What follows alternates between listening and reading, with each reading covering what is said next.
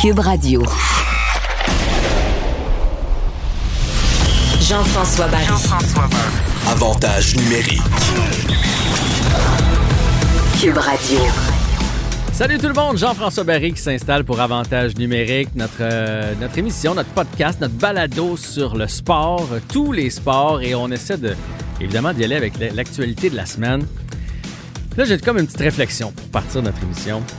Je dois avouer que dans les dernières années, en tant que gars des médias, c'était comme amusant, puis même avec nos amis, d'être sarcastique, d'être ironique avec le Canadien. C'était quasiment gênant de dire j'ai sais, j'aime mon équipe. Ça se disait pas j'aime mon équipe. Faut dire qu'il nous, menait- la vie dure. Moi, je me souviens d'une fois, je suis allé une fois au Centre Bell, j'avais eu des super bons billets avec mon fils, troisième, quatrième rangée, une des meilleures paires de billets que j'ai eu dans ma vie contre les Leafs de Toronto. On a mangé une dégelée, il me semble que c'est 8 à 1. Puis autour de moi, il y avait un paquet de partisans des Leafs qui euh, nous narguait, moi et mon fils, qui avait comme 7 ans à l'époque. Je me disais, ben voyons, ça n'a pas de bon sens de me faire humilier comme ça chez nous. Fait que le Canadien était dur à aimer. Puis, c'était pas cool. C'était pas bien vu de dire, j'aime mon équipe, j'ai hâte d'y retrouver. Mais là, cette année, je ressens ça. Je ressens quand j'étais jeune. Je ressens quand j'étais jeune puis qu'il y avait des, jeunes le fun, là, les Dallin qui venaient d'arriver, les Stéphane Richer, les Mats Neslund. J'avais hâte de retrouver Mats Neslund. Puis il y avait les vétérans à défense, là, Robinson, puis Ludwig, puis Patrick Roy dans le filet. On avait hâte le samedi de retrouver notre gang. On s'attachait à notre gang. Puis je trouve que c'est la même chose cette année. À l'attaque, les KK, les Suzuki, euh, les, les, les Armia, les Drouin euh, sont, sont le fun, sont cool à voir aller. Anderson, Toffoli, les nouveaux. Après ça, on a les grands frères à la défense, je trouve, avec Weber, Cherrott, avec Edmondson. On a l'autre, le petit jeune qui arrive puis qui casse tout avec Romanoff. Puis on a Price de- devant le filet. C'est encourageant sont le fun, sont beaux à voir aller encore cette semaine à l'entraînement. Tout le monde est parti. Il y a les jeunes qui sont restés faire une, espèce de petite compétition de lancer sur le gardien de but. Euh, Romanov était là, Jake Evans, euh, on avait euh, Suzuki, KK, les plus jeunes. Puis je me disais même dans le vestiaire, les, plus vieux devaient faire Qu'est-ce que c'est, les jeunes sont restés sur la glace? Ça amène une fougue, tout ça. Bref, sont beaux, sont le fun. On, a eu des années de vache assez longtemps profitons-en cette année, savourons les matchs du Canadien, des matchs offensifs, des matchs excitants, puis je pense qu'on va avoir une Moses de belle saison. Aujourd'hui, avantage numérique, on parle de toutes sortes de sujets. Pierre Lavoie va être là. On parle aussi avec euh, le papa de Mathieu et de Pierre-Olivier Joseph qui se retrouvent dans la Ligue nationale. Notre segment avec Olivier Primo aussi. Et on va parler des masques de gardien de but. C'est quoi les règles? Tu sais, y a-t-il des règles à respecter? On a vu Carey Price avec son, son nouveau masque. Est-ce que, est-ce que, qui qui décide? Qu'est-ce qui va aller là-dessus? Sylvie Marcelet, qui est propriétaire d'une entreprise ici au Québec, dessine, qui peinture des masques de gardien de but, va être avec nous un petit peu plus tard à l'émission. C'est parti pour Avantage numérique. Jean-François Barry. Avantage numérique. Cube, Cube Radio. On va s'entretenir avec Pierre Lavoie, que vous connaissez bien, évidemment, qui est le cofondateur du Grand Défi Pierre Lavoie, puis des Cubes Énergie, puis qui nous euh, fait bouger, qui, qui fait bouger la population au Québec. Ça fait partie de ses mandats. Salut Pierre, bien content de te parler aujourd'hui. Allô, Jean-François? Ben, moi aussi, très content. Ça fait un petit coup. Oui, ça, fait un petit bout qu'on ne s'est pas parlé, mais j'ai continué de te suivre. Écoute, tu m'avais accordé une entrevue il y a, écoute, une, quasiment une quinzaine d'années, là, quand je travaillais pour la radio satellite. Ça a été notre première rencontre. Mais depuis ce temps-là, tu en as mis des choses sur pied. Ah oui, oui, on n'a pas arrêté. Euh, c'est sûr que le mouvement grandit. Euh, on a suivi un peu le, les traces euh, de l'environnement. On voit que l'environnement a pris beaucoup d'am- d'ampleur au Québec. Il y a une volonté réelle de la population à avoir un, à avoir un environnement plus durable. Puis, Mhm. euh, au niveau des saines habitudes de vie, on a, vu- on, a, su- on a suivi la même courbe. Il y a une grande volonté de la population maintenant à s'assurer d'avoir un système de santé durable. Oui. Ah oui. Euh, le- en fait, la raison pour laquelle je voulais te parler aujourd'hui, c'est que j'ai vu, et puis j'ai fait cette manchette-là avec euh, Mario Dumont l'autre jour là, pour l'émission du Retour à la maison ici, euh, que tu as été obligé, euh, que tu as pris la décision d'annuler pratiquement tous tes événements pour 2021. Dans le fond, tu avais un peu l'impression, j'imagine, que vous alliez travailler dans le vide puis que ça allait pas pouvoir se faire? C'est en plein ça. On met beaucoup d'efforts à organiser. Puis les cyclistes à se préparer, les fonds ramassés pour les écoles, rentrer en lien avec les écoles. Donc, euh, on voyait que c'était- on, on forçait un peu la note. On croyait que la deuxième vague serait moins, moins forte Mhm. et que les vaccins seraient euh, donnés beaucoup plus rapidement. Et là, on s'est rendu compte qu'OK, c'est- ça va pas comme on pensait. Puis euh, c'est plus sage, mais en même temps, c'est une opportunité incroyable d'aller vers le web. Et où l'an passé, on, a- on est passé de 6 000 participants aux 1000 km et à la boucle à 65 000. Donc, on a multiplié par 10 le nombre de participants. Donc, cette année, on va aller encore beaucoup plus loin. On, va- on s'en vient avec nos concepts bientôt là, pour tous nos groupes. Parce que ce qu'il faut savoir, c'est qu'on a, on a laissé tomber six programmes. Euh, c'est trois, trois quarts de ce qu'on fait habituellement. C'était pas facile euh, à prendre comme décision, mais en même temps, on avait quand même une piste d'atterrissage qui était le million de kilomètres ensemble, euh, qui euh, justement va, va nous permettre de rejoindre euh, tous nos programmes et les faire converger dans un seul événement, mais également euh, dans quelques semaines, ce sera la grande marche sous zéro qu'on tenait à faire pour, pour maintenir les Québécois à l'extérieur et maintenir leur santé en marchant. Oui, parce que c'est bien beau le virtuel, là, puis heureusement qu'on a ça. là. Je ne sais pas ce qu'on aurait fait s'il avait fallu que cette pandémie-là arrive il y a 20 ans. Euh, tu sais, le télétravail, euh, appeler nos parents sur Zoom, euh, FaceTime, on n'avait pas ça. là. Je ne sais pas comment on aurait survécu à tout ça. C'est drôle, ce matin, je l'ai dit qu'ils te font, puis je réfléchissais en me disant, tu sais, là, aujourd'hui, aux soins intensifs sont équipés, là, on a des respirateurs et tout ça, mais si cette pandémie serait arrivée, je sais pas, en 1945, là, euh, il y aurait eu des ravages. Là, Là, présentement, on sauve beaucoup de gens, hein, tu sais, là, parce que Mhm. le système de santé, même si on voit qu'il est devenu à genoux, là, mais euh, imaginez si on n'aurait pas eu tous les équipements qu'on a aujourd'hui, là, euh, s'il y aurait eu des millions de morts, là, ça aurait été catastrophique, là, tu sais, parce que le système de santé a quand même réussi à, à en sauver plusieurs.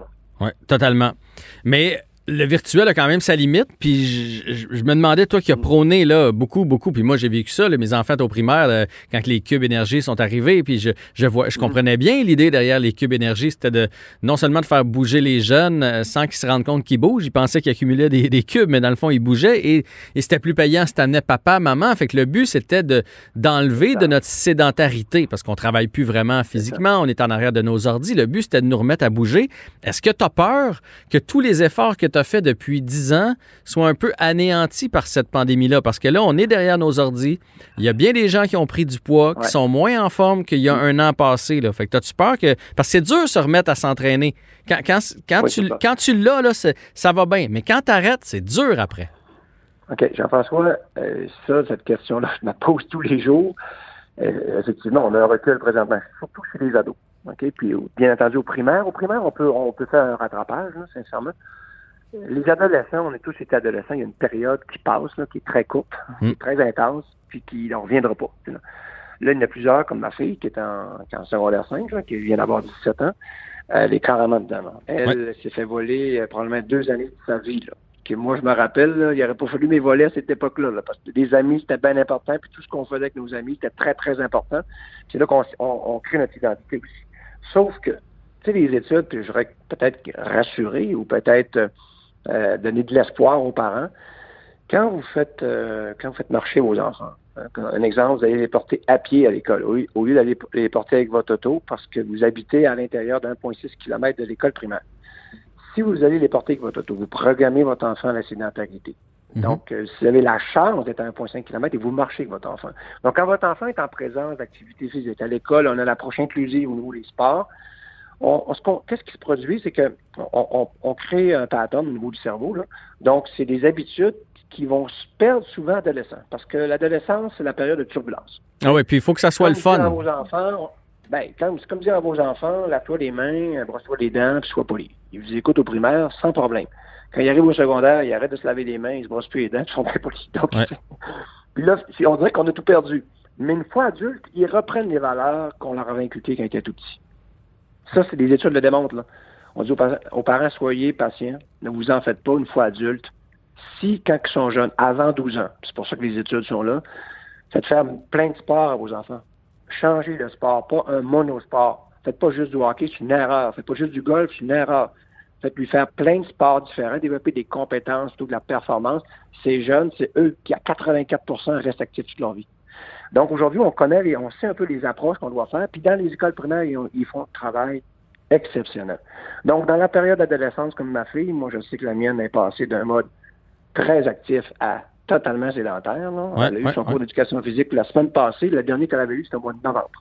Non, non, je sais, moi, j'ai euh, C'est catastrophique, 15 et 17, mes enfants, là, sont à la même place que toi, puis c'est pas facile. Je suis pas- je suis même pas inquiet. C'est dans son cerveau.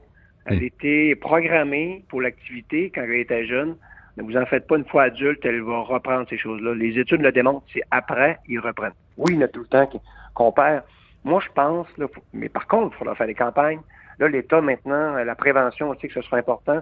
On a toujours dit que ah, le sport, ça garde des jeunes à l'école, ça aide à, la réussite éducative. Ben là, on vient de voir, on vient d'avoir la preuve. Là. Le sport s'est arrêté, c'était la panique généralisée. Les jeunes se sont exprimés sur les réseaux sociaux.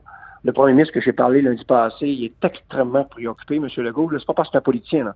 Mais, mais écoute, je suis content que tu me parles de ça parce que parce que moi j'écoute tous ces points de presse puis ayant des jeunes de cet âge-là, je le vois toujours préoccupé puis il dit "Allons bientôt on va annoncer quelque chose pour vous autres les jeunes. On vous oublie pas les jeunes."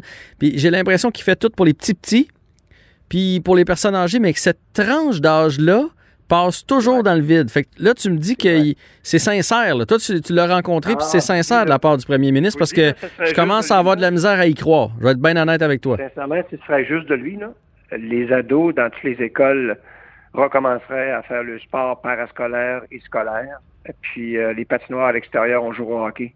Mais la santé publique, bien entendu, on doit suivre les règles. puis les règles des premiers ministres, euh, il les suit. Mais je vous le dis, d'après moi, si ce serait unilatéral, là, euh, les ados bougeraient un petit peu plus. Je l'ai vraiment senti. Je vous dis, je l'ai senti très préoccupé par les ados. Là. Puis euh, d'ailleurs, nous, on y avait proposé une approche, puis vraiment, puis il en veut des approches. C'est pour ça qu'on est plusieurs au Québec là, à, s'intéresser à ce groupe-là, à offrir. Parce que le problème, c'est que faut être en mesure de les rejoindre pour s'assurer qu'on parle leur langage, mm-hmm. qu'on on utilise leur couleur et ils vont répondre présent. Il faut juste rentrer avec. Puis aujourd'hui, on est capable, on a assez d'études puis de données faut bien les comprendre puis les suivre. Les personnalités qui aiment, on les connaît aussi au Québec. Là. Ces gens-là, si on est capable de les regrouper puis qui puissent s'adresser à cette génération 12-17, je pense qu'on est capable de les relancer. Puis euh, je pense qu'on peut faire un rattrapage. Sincèrement, ces jeunes-là ont été en présence d'une approche sportive inclusive au primaire. Au secondaire, on l'échappe beaucoup en passant. C'est pas dû aux profs d'éducation physique ni à l'école, c'est dû à tout ce qui est offert autour de l'école pour faire bouger les jeunes, qui est un peu euh, non en fonction de l'élève, mais plutôt en fonction de la fédération ou de l'association qui a besoin de membres ou gagner des médailles aux Jeux olympiques. Tout ça vient biaiser un peu l'approche pédagogique dans les écoles pour faire bouger les jeunes. C'est pour ça qu'on perd autant de jeunes dans le sport. C'est pour ça qu'entre secondaire 1 et secondaire 3, on perd à peu près 60% de nos jeunes qui arrêtent de bouger, puis on pense que c'est dû au téléphone. Excusez, là, c'est dû au système qui les rejette, parce que quand ils arrivent en secondaire 1, au volleyball, la jeune fille, durant le tournoi, va se faire bencher par le coach parce qu'elle manque le service une fois de temps en temps, et elle va passer la fin de semaine sur le banc pour l'intérêt de ramener la bannière dans le gymnase. C'est aussi simple que ça. Donc, on amène la compétition beaucoup trop tôt. On fait beaucoup trop d'évaluations et de comparaisons à 20-14 ans et on les perd presque tous. Ceux qui passent, ce sont les performants, et ça fait l'affaire des fédérations, parce que autres, c'est ce qu'ils veulent, parce qu'ils sont bien, entendu nourris par, par, par, par la victoire, par les bannières, par les championnats. Ben, Moi, je suis d'accord avec toi. Là. Mais les gens ne savent pas qu'une fédération qui ne gagne pas de médaille aux Jeux olympiques, là, se fait couper 50% de son budget mhm. par le comité olympique canadien. Donc, eux, ils n'ont même pas le choix d'en gagner. Donc, ils rentrent dans les écoles, puis ils vont repérer le talent le plus tôt possible. Ils vont les isoler en petits groupes performants. Puis les autres, on n'a pas le temps de s'occuper de vous autres. Là, là maintenant, on s'occupe. Ça, c'est le modèle américain. Donc, le modèle du Québec canadien, c'est le modèle américain. C'est axé sur l'exclusion pour bien paraître. Les Américains gagnent 132 médailles aux Jeux de Rio, mais c'est la société la plus obèse au monde. Donc, c'est pas les médailles qui fait qu'une société bouge. Donc, toute notre approche dans les écoles, au secondaire, elle est biaisée. Il faut voir un jour s'attaquer à ça. Isabelle Charest est bien au courant de ça. Le gouvernement est bien au courant de ça. Moi, je pousse très fort. Je ne suis pas le seul. Maintenant, il faudra revoir notre approche. Si on, a autant de jeunes présentement qui ont arrêté de bouger, c'est parce qu'on a qu'on les a amenés dans un monosport. On a voulu développer de la performance et, on a voulu les encadrer. Quand ils ont perdu leur encadrement, tu peux plus faire de sport. Ben oui, tu peux aller courir, tu peux aller, tu peux aller faire du ski. Ah non, mais moi, je sais juste manger. Ah ouais, puis le ah, sport. Pour le bien-être du club. Le sport pour s'amuser. On a, on a oublié le sport pour bouger. Le sport juste pour, pour bouger. François, il y a combien de jeunes là, qui, qui nagent dans les clubs des villes? Il y a plein de clubs de natation. Mm-hmm. Il y a combien de jeunes qui nagent dans les clubs des villes qui continuent de nager après secondaire 5? 2 ah, ben, Il n'y en a pas beaucoup. Hein. Tu as 98 qui ne mettront plus jamais un pied à l'eau, un, pied à l'eau de leur vie. Là. J'en doute pas. 98% Ben, posons-nous la question. Puis vu qu'ils ont développé une littératie physique seulement dans l'eau, ils sont inhabiles sur Terre. Fait qu'ils ne se sentent pas compétents d'un sport, donc ils n'en font pas parce qu'eux sont habitués de performer. Pierre, je... Notre système n'est pas bon? Je veux, Bon, le système, faut changer. je veux savoir, j'ai j'ai lu que quand tu as rencontré euh, M. Legault, tu as parlé du, du hockey. Moi, je, je, je prône depuis le début de cette pandémie-là. J'avais écrit un petit texte d'ailleurs au printemps passé pour des activités libres. Euh, parce que je trouve que, puis peut-être que c'est parce que M. Legault est quand même quelqu'un de fortuné dans la vie. Là, c'est bien beau. euh, euh, oui, euh, on peut jouer au tennis, mais quel, quel jeune a accès à un club de tennis et membre d'un club de tennis? On peut jouer au golf. C'est encore là. C'est pas tous les jeunes qui ont des équipements. Au début, on a sorti qu'on pouvait faire du kayak, qu'on pouvait faire du, du cheval. C'est pas, c'est pas accessible à tout le monde. Puis je sais que tu as dit il faut repartir le hockey dehors parce que toi, entre autres. Euh, dans ton coin de pays, dans ce temps-là, là, euh, ta mère allait pas te porter au golf, puis elle allait pas te porter au monde de ski. là. C'était mettre tes patins, même s'ils sont vieux, même s'ils sont trop grands ou trop petits, non, puis- puis envoie dehors, puis bouge. Ben, moi, ce qui m'a touché dans l'annonce du gouvernement, c'est pour ça que. Puis d'ailleurs, je le rencontrais le lundi, là. Je suis sorti contre lui euh, le jeudi. il va probablement canceller notre rencontre du lundi, mais il l'a pas cancellé. Pourquoi je suis préoccupé? Parce que moi, j'ai été élevé dans un HLM, donc dans un quartier d'HLM. Ma mère était sur l'aide sociale, là, avec quatre enfants sur les bras, là, sans aide financière. Là. Donc, notre seule façon de jouer, là, nous, dehors, c'était la patinoire qu'on grattait, qu'on Mhm. glaçait nous-mêmes, Mhm. puis on s'en occupait. Puis là, on me disait, non, pas... si on m'arrêtait à l'époque, euh, euh, le seul petit bout qui te reste, parce que mes amis allaient faire du ski alpin, moi, je pouvais pas y aller parce qu'on n'avait pas d'argent. Donc, euh, mon, sport se limitait à- au derrière, le derrière de mon, de mon HLM. Puis, si on m'aurait dit, t'as même plus le droit à ça. Puis là, je me suis dit, là. Ces jeunes qui existent encore aujourd'hui au Québec, 70% des 2300 écoles primaires du Québec sont des écoles défavorisées. Ouais. Donc, il y a encore des milieux défavorisés au Québec. Il y a encore des jeunes qui, c'est la seule chose qui leur reste, c'est la patinoire derrière chez eux. Puis quand on leur dit, vous pouvez pas parce que c'est, c'est dangereux, puis les études, puis les pédiatres m'appuyaient, là, que c'est pas dangereux du tout, là, à l'extérieur. C'est pour ça que j'étais contre euh, cette, euh, cette missive de la santé publique.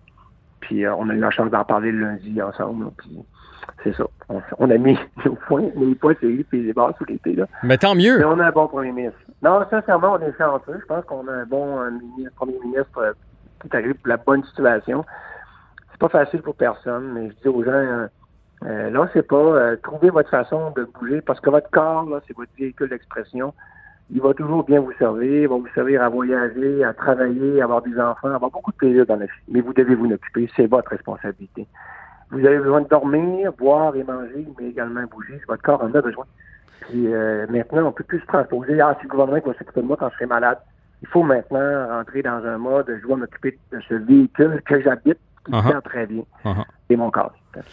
Pierre Lavoie, merci de cette entrevue. Merci de continuer à prôner l'exercice, de prendre soin de nos jeunes auprès du euh, premier ministre. Puis aussitôt que c'est terminé, cette fameuse pandémie, on va continuer de te suivre puis de marcher. Puis on va continuer évidemment, le même en temps de pandémie, de faire des trucs euh, virtuels avec toi pour se garder en grande forme.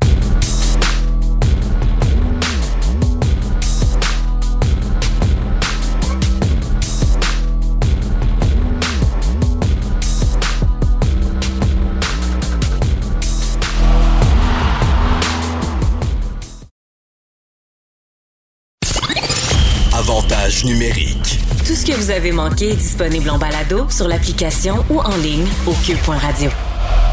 On va parler avec un papa qui réalise le rêve d'à peu près tous les parents du Québec lorsque nos enfants jouent au hockey. Puis des fois, on se dit, mon Dieu, ce qui pourrait se rendre jusqu'à la Ligue nationale? Mais Francis Joseph n'a pas fait un seul joueur de hockey, il en a fait deux. Mathieu Joseph, euh, que vous avez bien connu là maintenant, évidemment, on le sait, il a gagné la Coupe Stanley avec le Lightning de Tampa Bay. Puis cette année, là, il a son poste régulier avec euh, l'équipe. Et Pierre-Olivier Joseph, son deuxième, vient de donner ses premiers coups de patin avec les Penguins de Pittsburgh. Il a même ramassé un premier point lors de son premier Bonjour, Monsieur Joseph. Bonjour. Qu'est-ce que vous avez dans vos gènes, vous, pour être capable de faire deux joueurs de hockey dans la même famille? Ah, ben ça se fait à deux. Fait faut demander aussi à la maman, mais pas là présentement. Non, mais hey, je fais des blagues, là, puis euh, tu sais, je parlais des parents. C'est sûr que ça nous arrive tous de, de s'imaginer si notre gars jouait dans la Ligue nationale de hockey, mais vous allez peut-être me, me contredire, mais je pense pas. L'important, c'est que ça demeure leur rêve à eux. J'imagine que c'est pas vous qui les avez poussés vers cette passion-là. C'est parti d'eux autres. Ils ont ça dans leur trip. Tout à fait. Tout à fait. Ça a toujours été euh, dans leur trip de toute façon. On, on les a jamais poussés à, s'entraîner, à vouloir euh, performer, à vouloir monter plus haut. On voulait tout le temps que, tant qu'à faire quelque chose, qu'ils fassent comme il faut, tout simplement. Donc, euh, mais jamais on les a poussés, jamais ils se sont sentis euh, stressés par nous, les parents, etc. Puis même que c'est nous qui devions euh, arrêter un peu leur pulsion quand ils étaient rendus l'été pour qu'ils puissent faire un autre sport parce qu'on voulait qu'ils touchent à d'autres sports, qu'ils s'amusent avec d'autres amis, pas tout le temps le même monde, qu'ils fassent pas aussi d'autres choses au niveau de, devenir plus un athlète que juste un joueur de hockey. Et c'est ce qu'ils ont fait l'été euh, quand ils allaient pratiquer le soccer, le tennis, le basket, etc. Ben, c'est bien. Puis j'espère qu'il y a plus de parents au Québec qui vont commencer à faire ça. On, développe nos aptitudes de sportifs, même quand on fait d'autres choses que du hockey. Ça vous a fait quoi, là, lorsque vous avez vécu les beaux moments de vos fils dans les dernières, derniers mois, disons ça comme ça? Euh, ça fait longtemps, remarquez que vos garçons ont du succès, mais la Coupe Stanley, le, premier match avec les Pingouins, ça fait quoi en dedans? Euh, c'est vos enfants, là, tu sais, on va voir le concert de flûte quand ils sont en deuxième année, puis on est tout énervé. Les votes jouent dans la Ligue nationale, ça doit être spécial. C'est très énervant, effectivement. On se pince encore, euh, de toute façon, je vous dis, on, se pince encore. Là. C'est vraiment, c'est vraiment un rêve que les autres ils réalisent, puis on le vit avec eux, puis c'est vraiment le fun de voir ça. Euh, le, point, le point important à comprendre dans tout ça, c'est de voir que Mathieu, effectivement, a gagné la Coupe Stanley, que Pierre-Olivier a fait ses premiers coups de patin. Le point qu'on remarque tout le monde, c'est que c'est pendant la pandémie. Euh, donc, on n'a pas les occasions rêvées de faire ce qu'on aurait voulu faire, donc d'assister euh, à mhm. tous leurs matchs du début, d'assister à tous les matchs depuis le, début avec une foule, avec euh, le, tour de glace d'honneur de Pierre-Olivier quand il fait son premier tour de glace d'honneur. Par chance, ma conjointe a pu se rendre à Pittsburgh. Ils ont fait tout euh, des pieds et des mains pour qu'elle puisse se rendre pour le premier match de Pierre-Olivier vendredi dernier. Donc, elle a pu être là. Moi, malheureusement, avec le 14 jours de quarantaine au retour, c'est fut impossible pour moi d'aller là-bas. Mais j'ai suivi le tout, par exemple, à travers le truchement de son cellulaire, puis à travers les, les, réseaux sociaux, puis à travers la télévision d'aujourd'hui, puis tout ce qu'on a en technologie qui ont pu mettre en place pour nous autres. Par contre, euh, j'aurais aimé ça être là, vraiment live pour le vivre là-bas, comme on a fait avec Mathieu il y a trois ans. Ouais, ça devait faire mal même un peu en dedans. Hein. Vous me le racontez, je ah m'imagine si c'était le mien, ah puis euh, ça me rend triste pour vous. Même pour lui, hein, il, aurait aimé que son père soit là, j'imagine. Il aurait aimé ça que son père soit là, effectivement. Mais après le match, euh, j'ai félicité. Il a joué tout un match euh, euh, à travers le truchement du téléphone de ma blonde aussi, comme on a dit et tout. Donc, mais ça fait mal de ne pas avoir été là. La pandémie a, fait des choses qu'on n'aurait pas pu avoir autrement. Mais bon, bref. C'est un moment à passer, puis il y aura des meilleurs moments par la suite. À partir de quand vous y avez cru en tant que parent? Parce que moi, j'avais ce rêve-là quand j'étais jeune, puis tous les petits gars disaient Moi, un jour, je vais jouer dans la Ligue nationale. Tu sais, ben oui, ben oui, tant mieux, vas-y, vas-y. Mais à un moment donné, vous, c'est devenu concret. C'est à partir de quel moment? C'est puis oui, c'est Bantam, Midget, Junior, c'est où? Euh, je vous dirais, c'est euh, pour les deux, ça a été comme 4-5 mois avant le repêchage. ah oui, hein? Donc, euh, avant ça, on, on m'aurait dit, Franzi, ton gars va jouer dans Ligue nationale. J'aurais dit, ouf, puis même euh, à 4-5 mois avant le repêchage, euh, on dit, bon, il va peut-être être repêché, mais tellement peu d'appelés, euh, tellement d'appelés, peu d'élus, mhm. comme on dit. Donc, oui, il va peut-être être repêché, mais est-ce qu'il va jouer un jour un match au moins dans le national? Ça, on ne le sait pas. Et puis, c'est de fil en aiguille qu'on s'est dit, à force de voir tout ce qui se passe, puis la progression. Je pense que le mot progression, c'est ça qui rentre en ligne de compte, parce qu'il y a tellement de jeunes qui sont repêchés, mais ils finissent malheureusement par pas progresser aux yeux de l'équipe. Donc, ils, ça stagne un peu pour eux autres aux yeux de l'équipe, puis ils réussissent pas à aller faire le match. Mais moi, je pense que c'est le mot progression qui a été dans les deux cas des garçons, là, qui a fait en sorte qu'ils ont pu euh, réussir maintenant où ils sont, sont maintenant. Oui, parce que les gens pensent souvent qu'une fois au repêchage, c'est fait. Puis il y a même des, des, jeunes que leur objectif, c'est de se faire repêcher, mais ils oublient quand le repêchage puis le premier coup de patin dans la Ligue nationale, il reste encore beaucoup de chemin puis beaucoup de travail à faire. De chemin, beaucoup, beaucoup. Ah oui. C'est là que François Bordua rentre encore plus en ligne de compte. Oui, François Bordua qui est entraîneur de, il fait du, euh, du stick and ling en bon français puis du, du, du, maniement de rondelles. oui. Oui, ouais, puis je sais que vos, enfants s'entraînent là, le, mien aussi. Il euh, y en a un qui est à Pittsburgh, l'autre est à Tampa Bay. Est-ce que vous auriez aimé ça qu'il y en ait un qui joue à Montréal ou vous trouvez que c'était trop de pression? Bon, nous, euh, l'important, c'est qu'il soit repêché par une équipe qui, qui, veut avoir le service des joueurs. C'est plus ça qui est le plus important. Euh, si c'était Montréal, on aurait été très content. Si c'était euh, une autre équipe, on était très content. D'ailleurs, Pierre-Olivier a été repêché par les Coyotes, puis il a Mhm, été mhm. changé par la suite à, à Penguin de Pittsburgh. On était très heureux avec les Coyotes. Il n'y a pas de problème, mais ils ont décidé autrement, puis c'est correct aussi. Puis là, maintenant, Pierre-Olivier est dans une équipe qui, qui, qui est là avec lui, puis qui travaille fort pour rester là. Donc, euh, puis euh, on voit ses efforts et sa progression. Donc, c'est plus ça qui est important pour nous. euh, les gars, il faut qu'ils soient dans un environnement qui est le fun pour eux, puis qu'eux aiment aussi.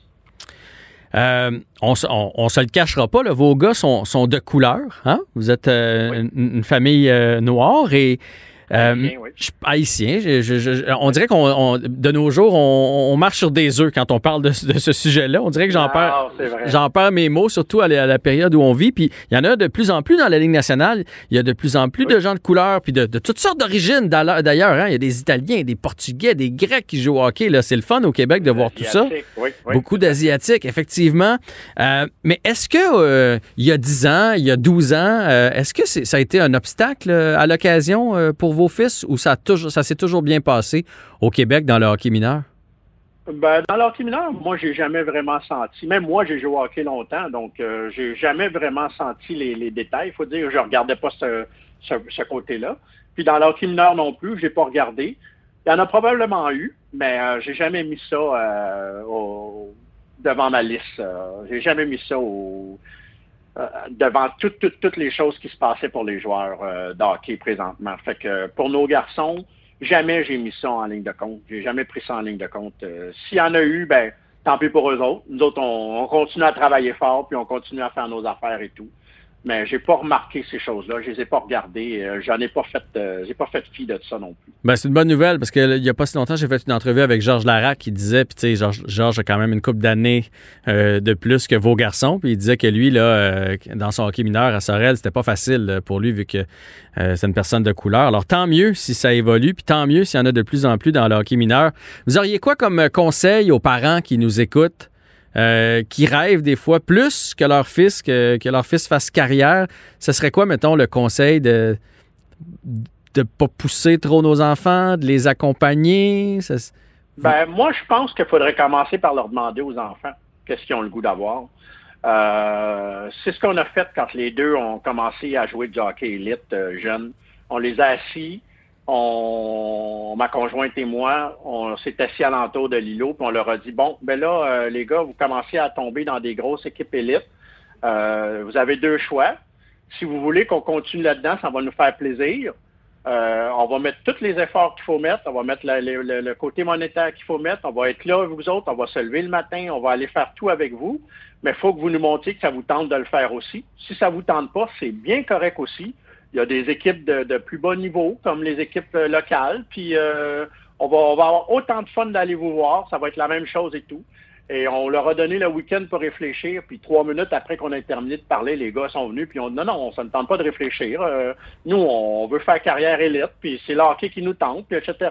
Donc, vous savez ce que ça implique. Ça veut dire que les devoirs sont faits. Ça veut dire que euh, le coucher le vendredi soir, le samedi soir, c'est plus tôt parce que vous avez des games de hockey le lendemain. Ça veut dire que les amis, etc. Puis ils ont tout, tout, tout accepté ça. Puis c'est eux qui ont pris la décision et non nous. Donc, euh, ça a été très facile euh, par la suite de suivre ça. Et ça devrait être partout et toujours comme ça. Dernière Toujours question, ça. la plus difficile, attention.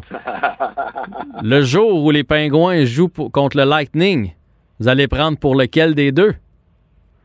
On va prendre pour l'équipe qui gagne. Ah, vous êtes comme mon père. Mon père, son équipe gagne la Coupe Stanley à chaque année. Et voilà. Et voilà. Et voilà. Ben, en tout cas, ça- là, au moins, ils sont pas dans la même division cette année, fait que ça va être moins pire. Mais ils vont peut-être s'affronter en série, qui sait? Voilà. Ah, qui sait? Tout à fait. On ne sait pas encore comment va être la, les séries contre qui ils vont jouer. C'est-tu les 16 premiers ou les, les 4 dans leur division? Mais bref, on verra tout ça. Mais effectivement, euh, on va, on va savoir euh, là-dessus. Puis s'ils font toutes les deux les séries, ben, on va suivre ça de près. Puis que le meilleur gagne, mais on va les encourager pareil les deux, sans problème. Francis Joseph, on m'avait dit que j'aurais quelqu'un de très agréable en entrevue. Vous m'avez pas déçu. Euh, Félicitations pour ce que vous avez fait pour vos garçons parce que je sais que c'est du temps, c'est de l'investissement. Puis continuez de les regarder aller. Puis je vous souhaite de pouvoir y aller en personne, en présence pour les applaudir dans les différents amphithéâtres où ils vont jouer.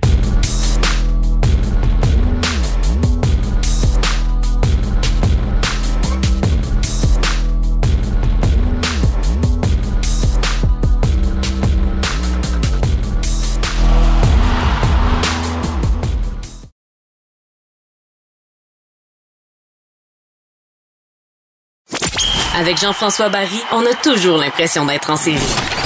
Vous écoutez Avantage numérique. avec Jean-François Barry.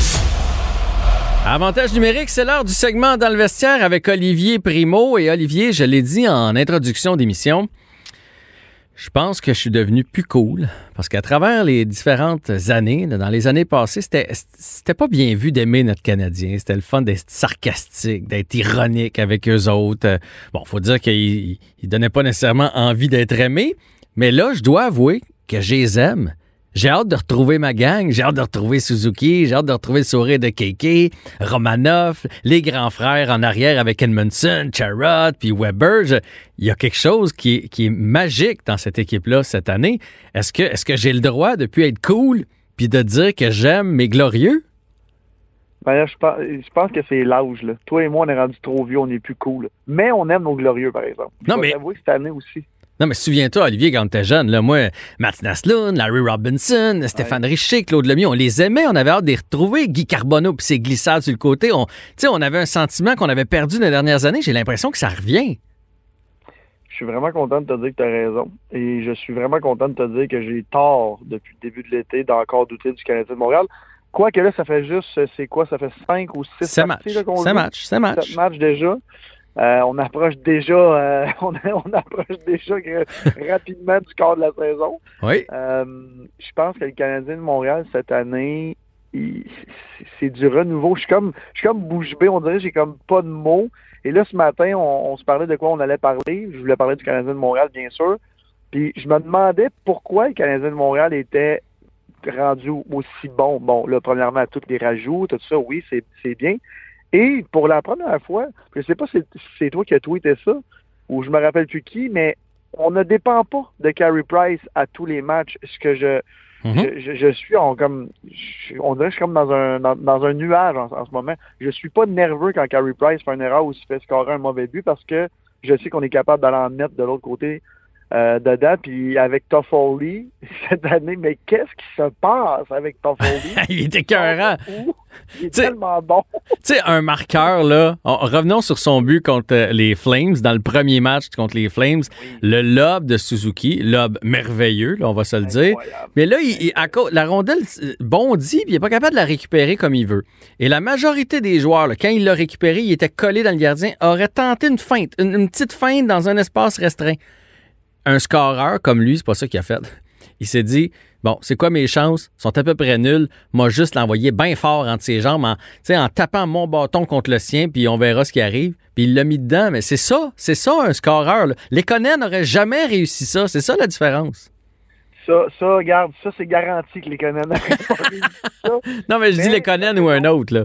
Non, je comprends, je comprends. Mais tu as raison, un, un marqueur, c'est un marqueur. Et c'est drôle parce que la semaine passée, je te disais que Keke avait perdu son sourire. Il l'a retrouvé cette semaine. Que- que- quelle équipe, quelle équipe qu'on a en ce moment? Là, je le sais que c'est. On est encore en début de saison. On a déjà sept parties de jouer. On approche du quart de la saison déjà. Le Canadien de Montréal est invaincu, Jean-François, quand même. C'est quand même incroyable. Et en plus de ça, je le redis encore, on ne dépend pas de Carey Price. C'est encore une autre très, très bonne nouvelle. Euh, ça patine. Puis là, tu parlais de Suzuki. Je voulais pas en parler parce qu'on on a juste 15 minutes, là. mais Suzuki, la vision de faire une passe comme ça à ce niveau-là, ça prend une exécution et une vision du jeu d'un autre niveau. Ce gars-là est tellement bon. J'en reviens pas encore. Quand j'ai vu faire cette, cette passe-là, j'ai dit, ben non, il fait pas ça. Il est pas, excusez l'expression, il est pas coq comme ça. Eh bien, oui, il l'a fait, puis il a réussi en plus.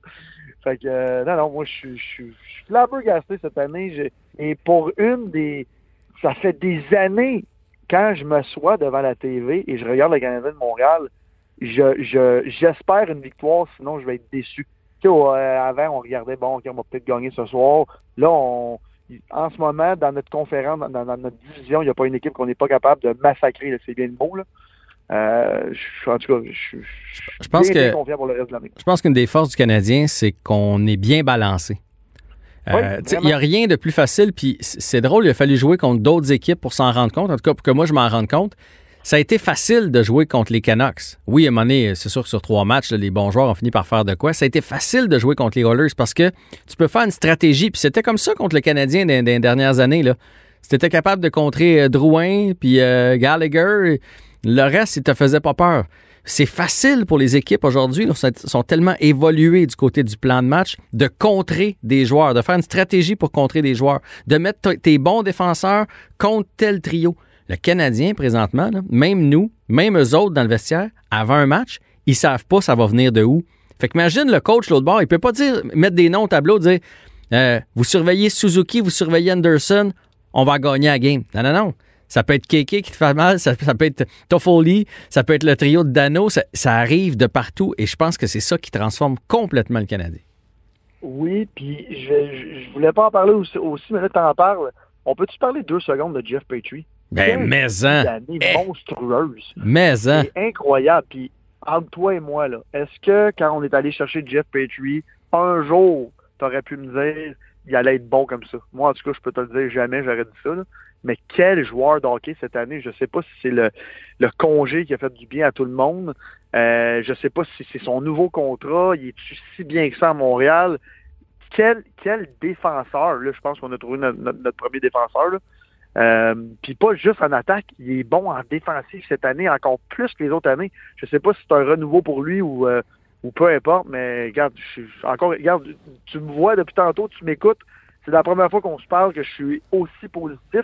Puis là, ça se peut qu'on en perde trois en ligne. Ben oui. Mais si on si on joue comme ça, je suis pas inquiet du tout qu'on va faire les séries, puis je pense qu'on a une bonne chance. Ah, ben écoute, moi, je, je puis là, peut-être que je m'emballe, là, mais je suis même plus Ouais. dans est-ce qu'on va faire les séries. Le Canadien va faire les séries. Quoique là, la COVID peut venir frapper l'équipe ou je ne sais pas quoi, là, mais si, si, mettons, que tout se déroule bien, là, le Canadien va faire les séries. Je ne suis même pas inquiet de ce côté-là. Je suis même en train de me dire, est-ce qu'on est dans une section faible, finalement? Parce que au début, je me disais que la section allait être très, très, très relevée. Puis je me rends compte qu'il y a des trous. euh, tu sais, les Oilers, c'est deux joueurs. Le reste, euh, euh, c'est fini. Je pense que les Canucks vont s'en remettre. Les Flames, c'est correct.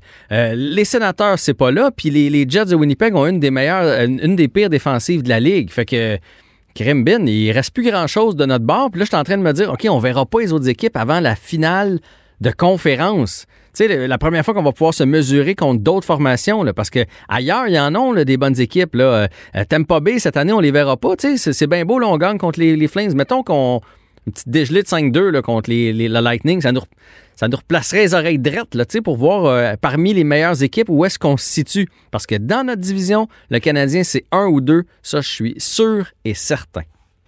Euh, J'approuve complètement le, le classement que tu viens de dire. Puis en même temps, je- ben, on avait la même discussion là, au début de l'année. On avait bien peur de notre division canadienne. Ouais. Je me rends compte que j'avais plus peur des équipes de l'Ouest que d'autres choses. Fait que là, j'ai comme mis toutes, toutes les équipes de l'Ouest en dans, dans le même pot, mais je me rends compte que les équipes de l'Ouest de, de, de, voyons, de canadiennes, c'est vraiment pas la grosse affaire. Puis là, cette année, au début de l'année, j'avais fait mon classement, j'avais mis Winnipeg dans le top 2, tout le monde riait de moi. Winnipeg, là, à part la défensive, ils ont une très bonne équipe, mais je vais dire comme toi, la défensive, c'est faible, faible, faible, faible, faible. Tout dépend de leur, leur gardien de but. Mhm. Moi, c'est la seule équipe qui me fait peur cette année. Puis encore une fois, on a peur des Oilers pour deux joueurs, puis t'as très, très, très raison là-dessus. Fait que, écoute, le Canadien de Montréal en ce moment, est-ce que c'est on est bon parce qu'on joue dans une section faible? Peut-être, mais tu sais, je pense pas qu'on est. Je pense pas qu'on est on, on est les meilleurs parmi les faibles de notre division. Là. Je pense que quand on va jouer contre on, mais tu tu parles du Lightning, là, si on se rend si on se rend là, je pense pas qu'on va avoir euh, une équipe très euh, comment je pourrais dire ça, là, de niveau inférieur aux grosses équipes de la, de la Ligue nationale. Je pense qu'on fait partie de ces équipes-là. On est-tu la meilleure? Je pense pas. On est-tu la moins bonne des bonnes? Peut-être, mais on fait partie des, des très bonnes équipes là, cette année. Mais je suis pas en train de dire qu'on est bon parce qu'on est dans une division faible. non, non. Parce qu'à un moment donné, on peut pas, euh, on peut pas toujours dire que le Canadien euh, euh, a joué contre les Flames. ah, le, le Flame- les Flames avaient un mauvais match. On a joué contre les Oilers. Ah, les Oilers avaient un mauvais match. Les Canucks, ah, il y avait un mauvais match. Non, non, ça doit être parce qu'on fait quelque chose de bien, là, tu sais, à un moment donné. Mais j'aimerais ça, tu sais, je regarde, j'ai le classement devant de moi. là. Washington n'a pas perdu encore. Là. Boston, sais, ça, ça, c'est des vraies équipes. Les Flyers, j'aimerais ça les pogner pour nous tester. Vegas, de l'autre côté, Colorado, ça, c'est le genre d'équipe qu'on voudrait affronter. Euh, Puis bon, Tampa Bay, j'en ai parlé. Fait que c'est juste que vu qu'on les verra pas cette année, ça va être difficile, mettons, à la date limite des transactions, quelque chose comme ça, de, venir s'ajuster.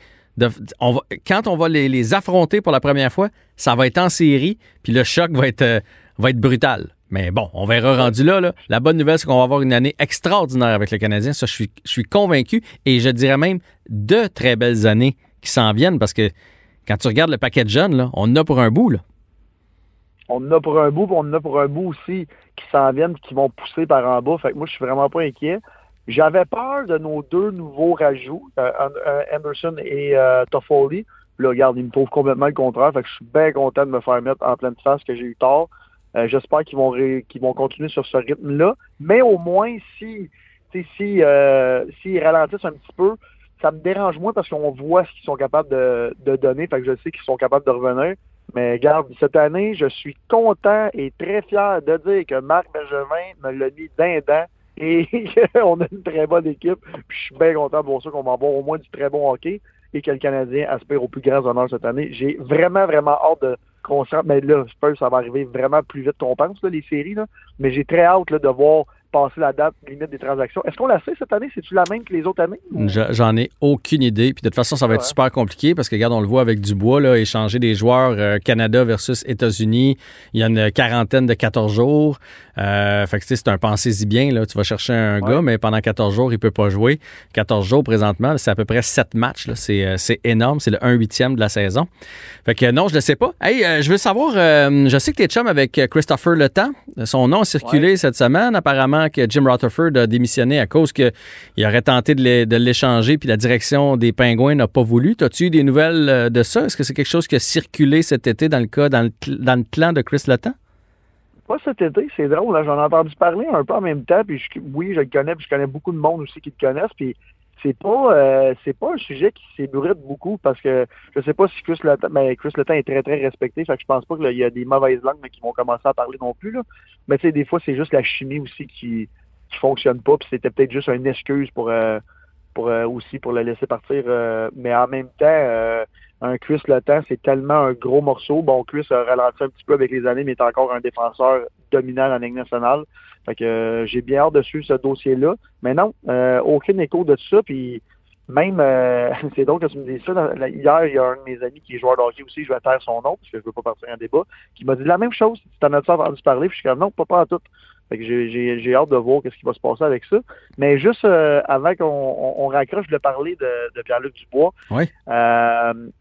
moi, j'adore le joueur, j'aurais aimé ça. Un, un, je pense que c'est une, future vedette. J'étais pas du tout pour le fait qu'il vienne à Montréal. Je voulais vraiment pas qu'on le paye cher parce qu'on a des très bons joueurs. Et je pense que Montréal aurait été une énorme pression pour ce joueur-là. Puis dans le fond, je suis bien content qu'il soit pas venu. Fait que je vais peut-être me faire une coupe d'ennemis, mais je pense pas que sa place est à Montréal. En fait, il y a deux ans, mettons, on l'aurait pris. Là, cette année, avec ce que Keiki nous donne, avec ce que Suzuki nous donne, euh, tu sais, quand même pas pour aller chercher du bois pour le mettre troisième centre. Là, fait qu'il y avait comme pas vraiment de place euh, pour lui. Fait que dans le fond, tout est bien, qui finit bien, à part le fait qu'il est à Winnipeg. Parce qu'en plus de ça, nous, on joue pas pour, contre Winnipeg avant que Dubois arrive. Ça veut dire qu'on va le voir neuf fois, là, genre dans les 35 euh, derniers matchs de la saison. On va le trouver fatigant, là, parce que ça reste tout un joueur de hockey. Il y a le physique, il y a, il y a, la hargne, il y a le lancer, il y a la vision du jeu. Puis j'ai comme l'impression qu'il va vouloir se faire pardonner un peu de tout ce qui a circulé euh, alentour de lui. Fait qu'il risque de jouer du gros hockey, là. J'ai bien hâte de le voir, surtout avec Patrick Lainé puis tout ça. Ça va être un. C'est un gros joueur aussi. On dirait que absolument le Canadien euh, approche toujours des petits joueurs. On a encore l'esprit qu'on. Puis Luc Dubois était peut-être un petit joueur, mais non, c'est pas. C'est un vrai joueur de hockey, un gros statut, puis en tout cas, tout un tout un coup de patin, c'est tout un joueur de hockey, mais je sais que ça va nous. Ça va nous cracasser un peu là, jouer contre lui, mais je pense qu'à Winnipeg, il va être très très bien, puis euh, il va être surtout très bien entouré. Ils ont toute une les deux premières lignes. Je sais pas où ils vont le mettre, là. Mais euh, j'ai hâte de le voir jouer là-bas. Non, non, les autres avec euh, Shifley, avec euh, Wheeler, avec euh, Connor, ils ont, ils, ont, ils ont, du gros stock, ces deux premières lignes. Il va très, très bien rentrer dans le concept d'équipe. De, là-bas, tu joues dans les trois zones, il faut que tu t'impliques, puis ça va très bien aller pour lui. Je trouve que c'est un bon fit. Puis son père dans l'organisation, fait que c'est parfait.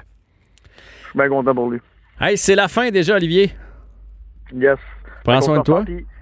Je, je, je pense, cette semaine, je pense que les Canadiens ont quatre parties. Je leur donne un gros trois victoires. Je suis vraiment content cette semaine. c'est bon. C'est fou comment tu as évolué dans les dernières trois semaines. Lâche pas, là. bye. bye. Avantage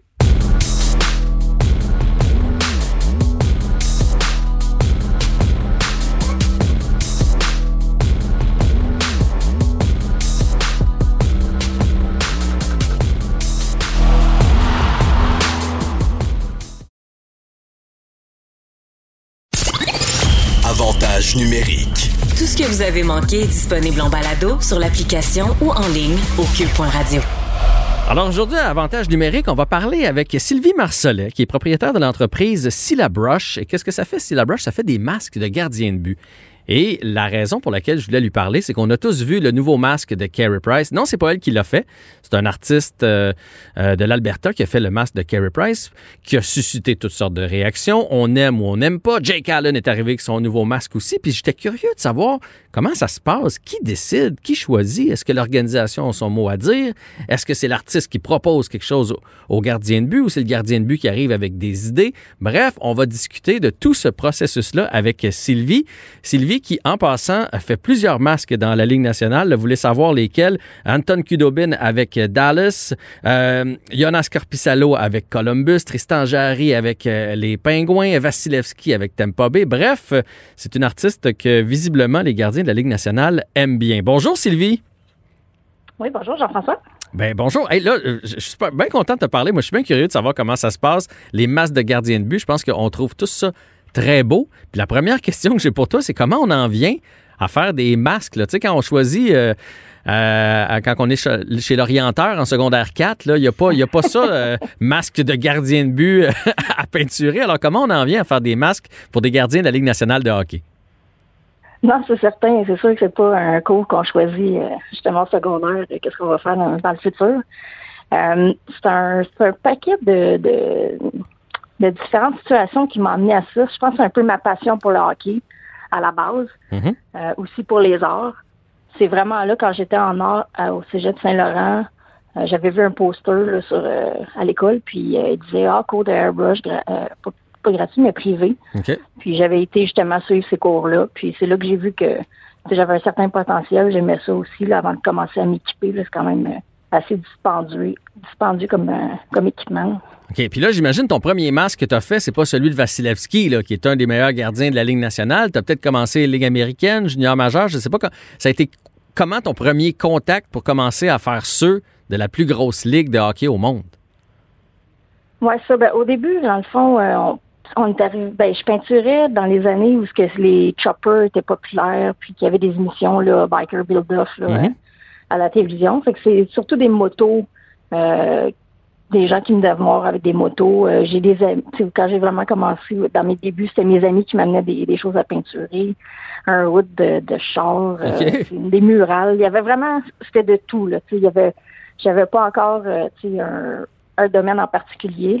C'est sûr que j'aimais beaucoup les masques de gardien de but. C'était ça qui, qui me passionnait parce que je suis moi-même gardienne de but. OK. Donc, tu sais, c'est un peu là aussi ma passion, tu sais, du hockey, puis des masques, la fascination pour ce, ce genre de choses-là.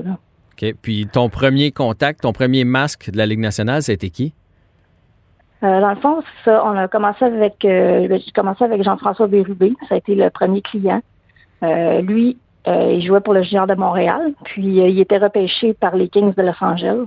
Ouais. Fait que lui, il a, monté dans l'organisation d'année en année. Puis c'est comme ça que ça, a commencé. Là. OK. Le, premier, le premier client qui a joué dans la Ligue nationale, c'était Kudobin. C'était le premier masque. Fait que là, toi, dans le fond, en finale l'année passée, tu avais les deux gardiens. Tu avais Kudobin d'un côté puis Vasilevski de l'autre qui portaient tes masques. Oui, exactement. fait que c'est des masques qui portent bonheur. oui, cette année-là, disons que oui, ça, ça leur a porté genre. C'est quand même euh, c'est spécial de voir justement les deux masques en finale. C'est, euh, c'est vraiment c'était le fun à regarder à la télé. Là, je veux savoir, moi, c'est le processus qui m'intéresse, puisqu'on a vu le nouveau masque de Carey Price, Jake Allen aussi. Euh, Carey, c'est particulier, son masque, et c'est ça qui nous a amené un peu à s'interroger sur, OK, c'est quoi le processus créatif derrière? Donc, est-ce que c'est le gardien qui t'arrive avec des idées de ce qu'il voudrait avoir sur son masque, et là, toi, tu y concoctes quelque chose ou c'est carte blanche, c'est comme, hey, fais-moi quelque chose qui rappelle un peu euh, l'équipe pour laquelle je joue? Comment ça fonctionne?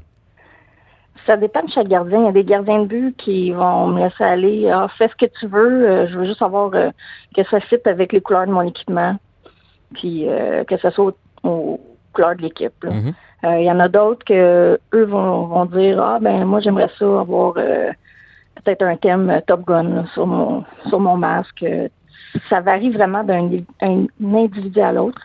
Il y en a qui veulent garder toujours le même style de masque. Là, comme Vasilevski, lui, euh, tu sais, garder son lion avec ses éclairs dans les yeux, euh, des palmiers pour représenter la ville, euh, beaucoup d'éclairs. C'est vraiment, puis c'est vraiment son style qui veut garder pas mal toute sa carrière.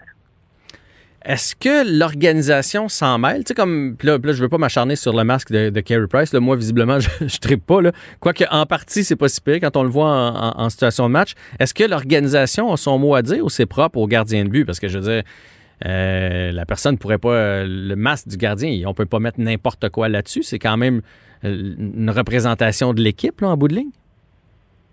Oui, ben c'est sûr qu'il y a certaines équipes qui sont plus strictes euh, sur les, les couleurs. Il y en a qui veulent vraiment pas, comme les Kings, eux autres, il faut juste utiliser du noir, du blanc, du gris. Tu peux pas aller dans d'autres couleurs.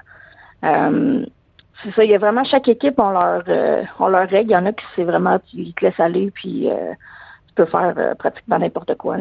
mais quand même se servir un peu de, son jugement. C'est sûr j'irai pas. J'essaie de pas mettre de, violence sur mes masques ou des choses comme ça.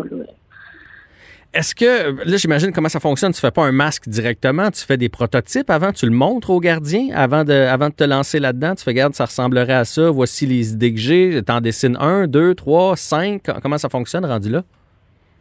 Euh, oui, exactement. Dans le fond, c'est euh, croquis euh, c'est qu'on fait. Souvent, c'est Alexandre, euh, mon conjoint, qui, qui m'aide avec les idées. Il y a tout le temps plusieurs idées là, en tête. Puis euh, c'est ça, on fait vraiment un, prototype, on monte ça au gardien. Souvent, on va juste en faire un. Euh, des fois, on fait juste des petites modifications dessus.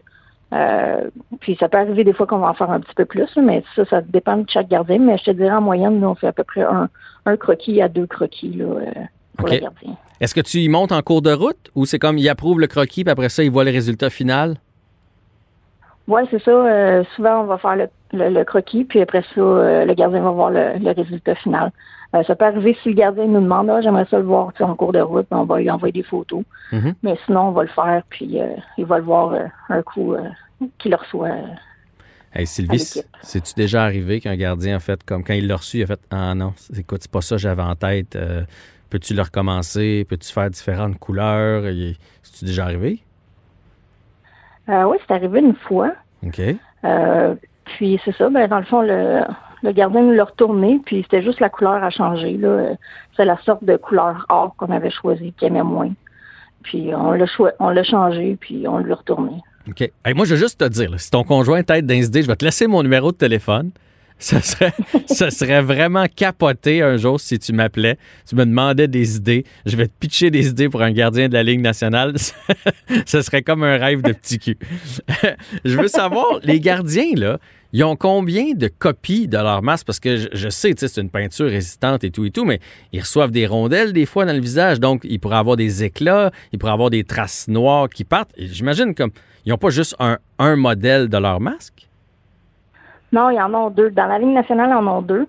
Parce que si jamais ils reçoivent une rondelle, c'est des fois, euh, mettons juste la grille à, à pli ou quelque chose, ben tout de suite, le, préposé à l'équipement peut aller chercher un autre masque pour remplacer, tu sais, euh, avoir le temps de remplacer la grille, comme ça, ça les laisse du temps pour. Euh, ils ont tout le temps un masque de, de, plus. De spare, mais donc, c'est quoi? Ils changent l'intérieur? Parce que, je veux dire, euh, tu sais, mettons, euh, le gardien du Canadien, là, il transpire dans son masque, il l'a tous les jours. Je peux pas croire qu'il porte le même. S'il arrive rien, s'il n'y a pas de rondelle, il porte le même du match 1 au dernier match de la saison?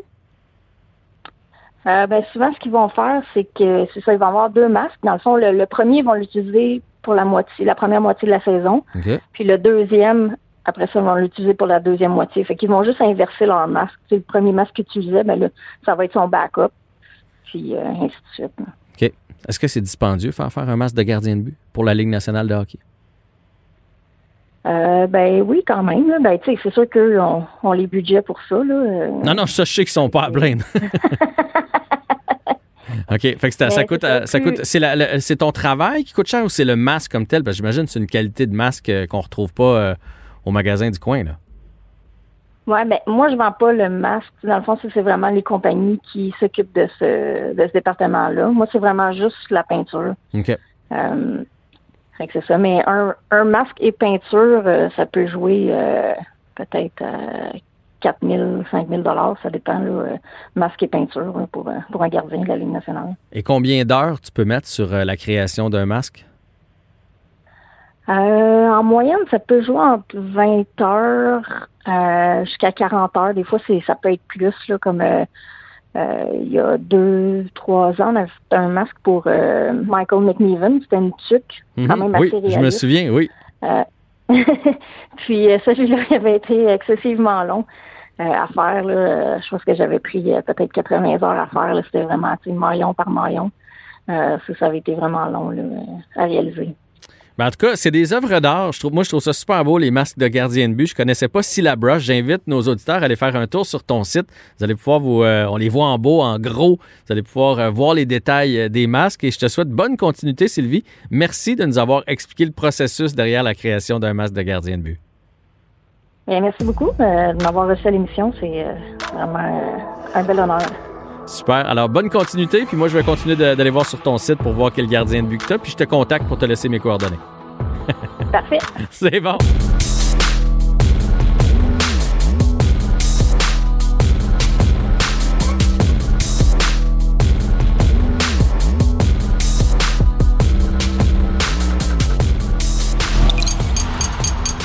Cube Radio.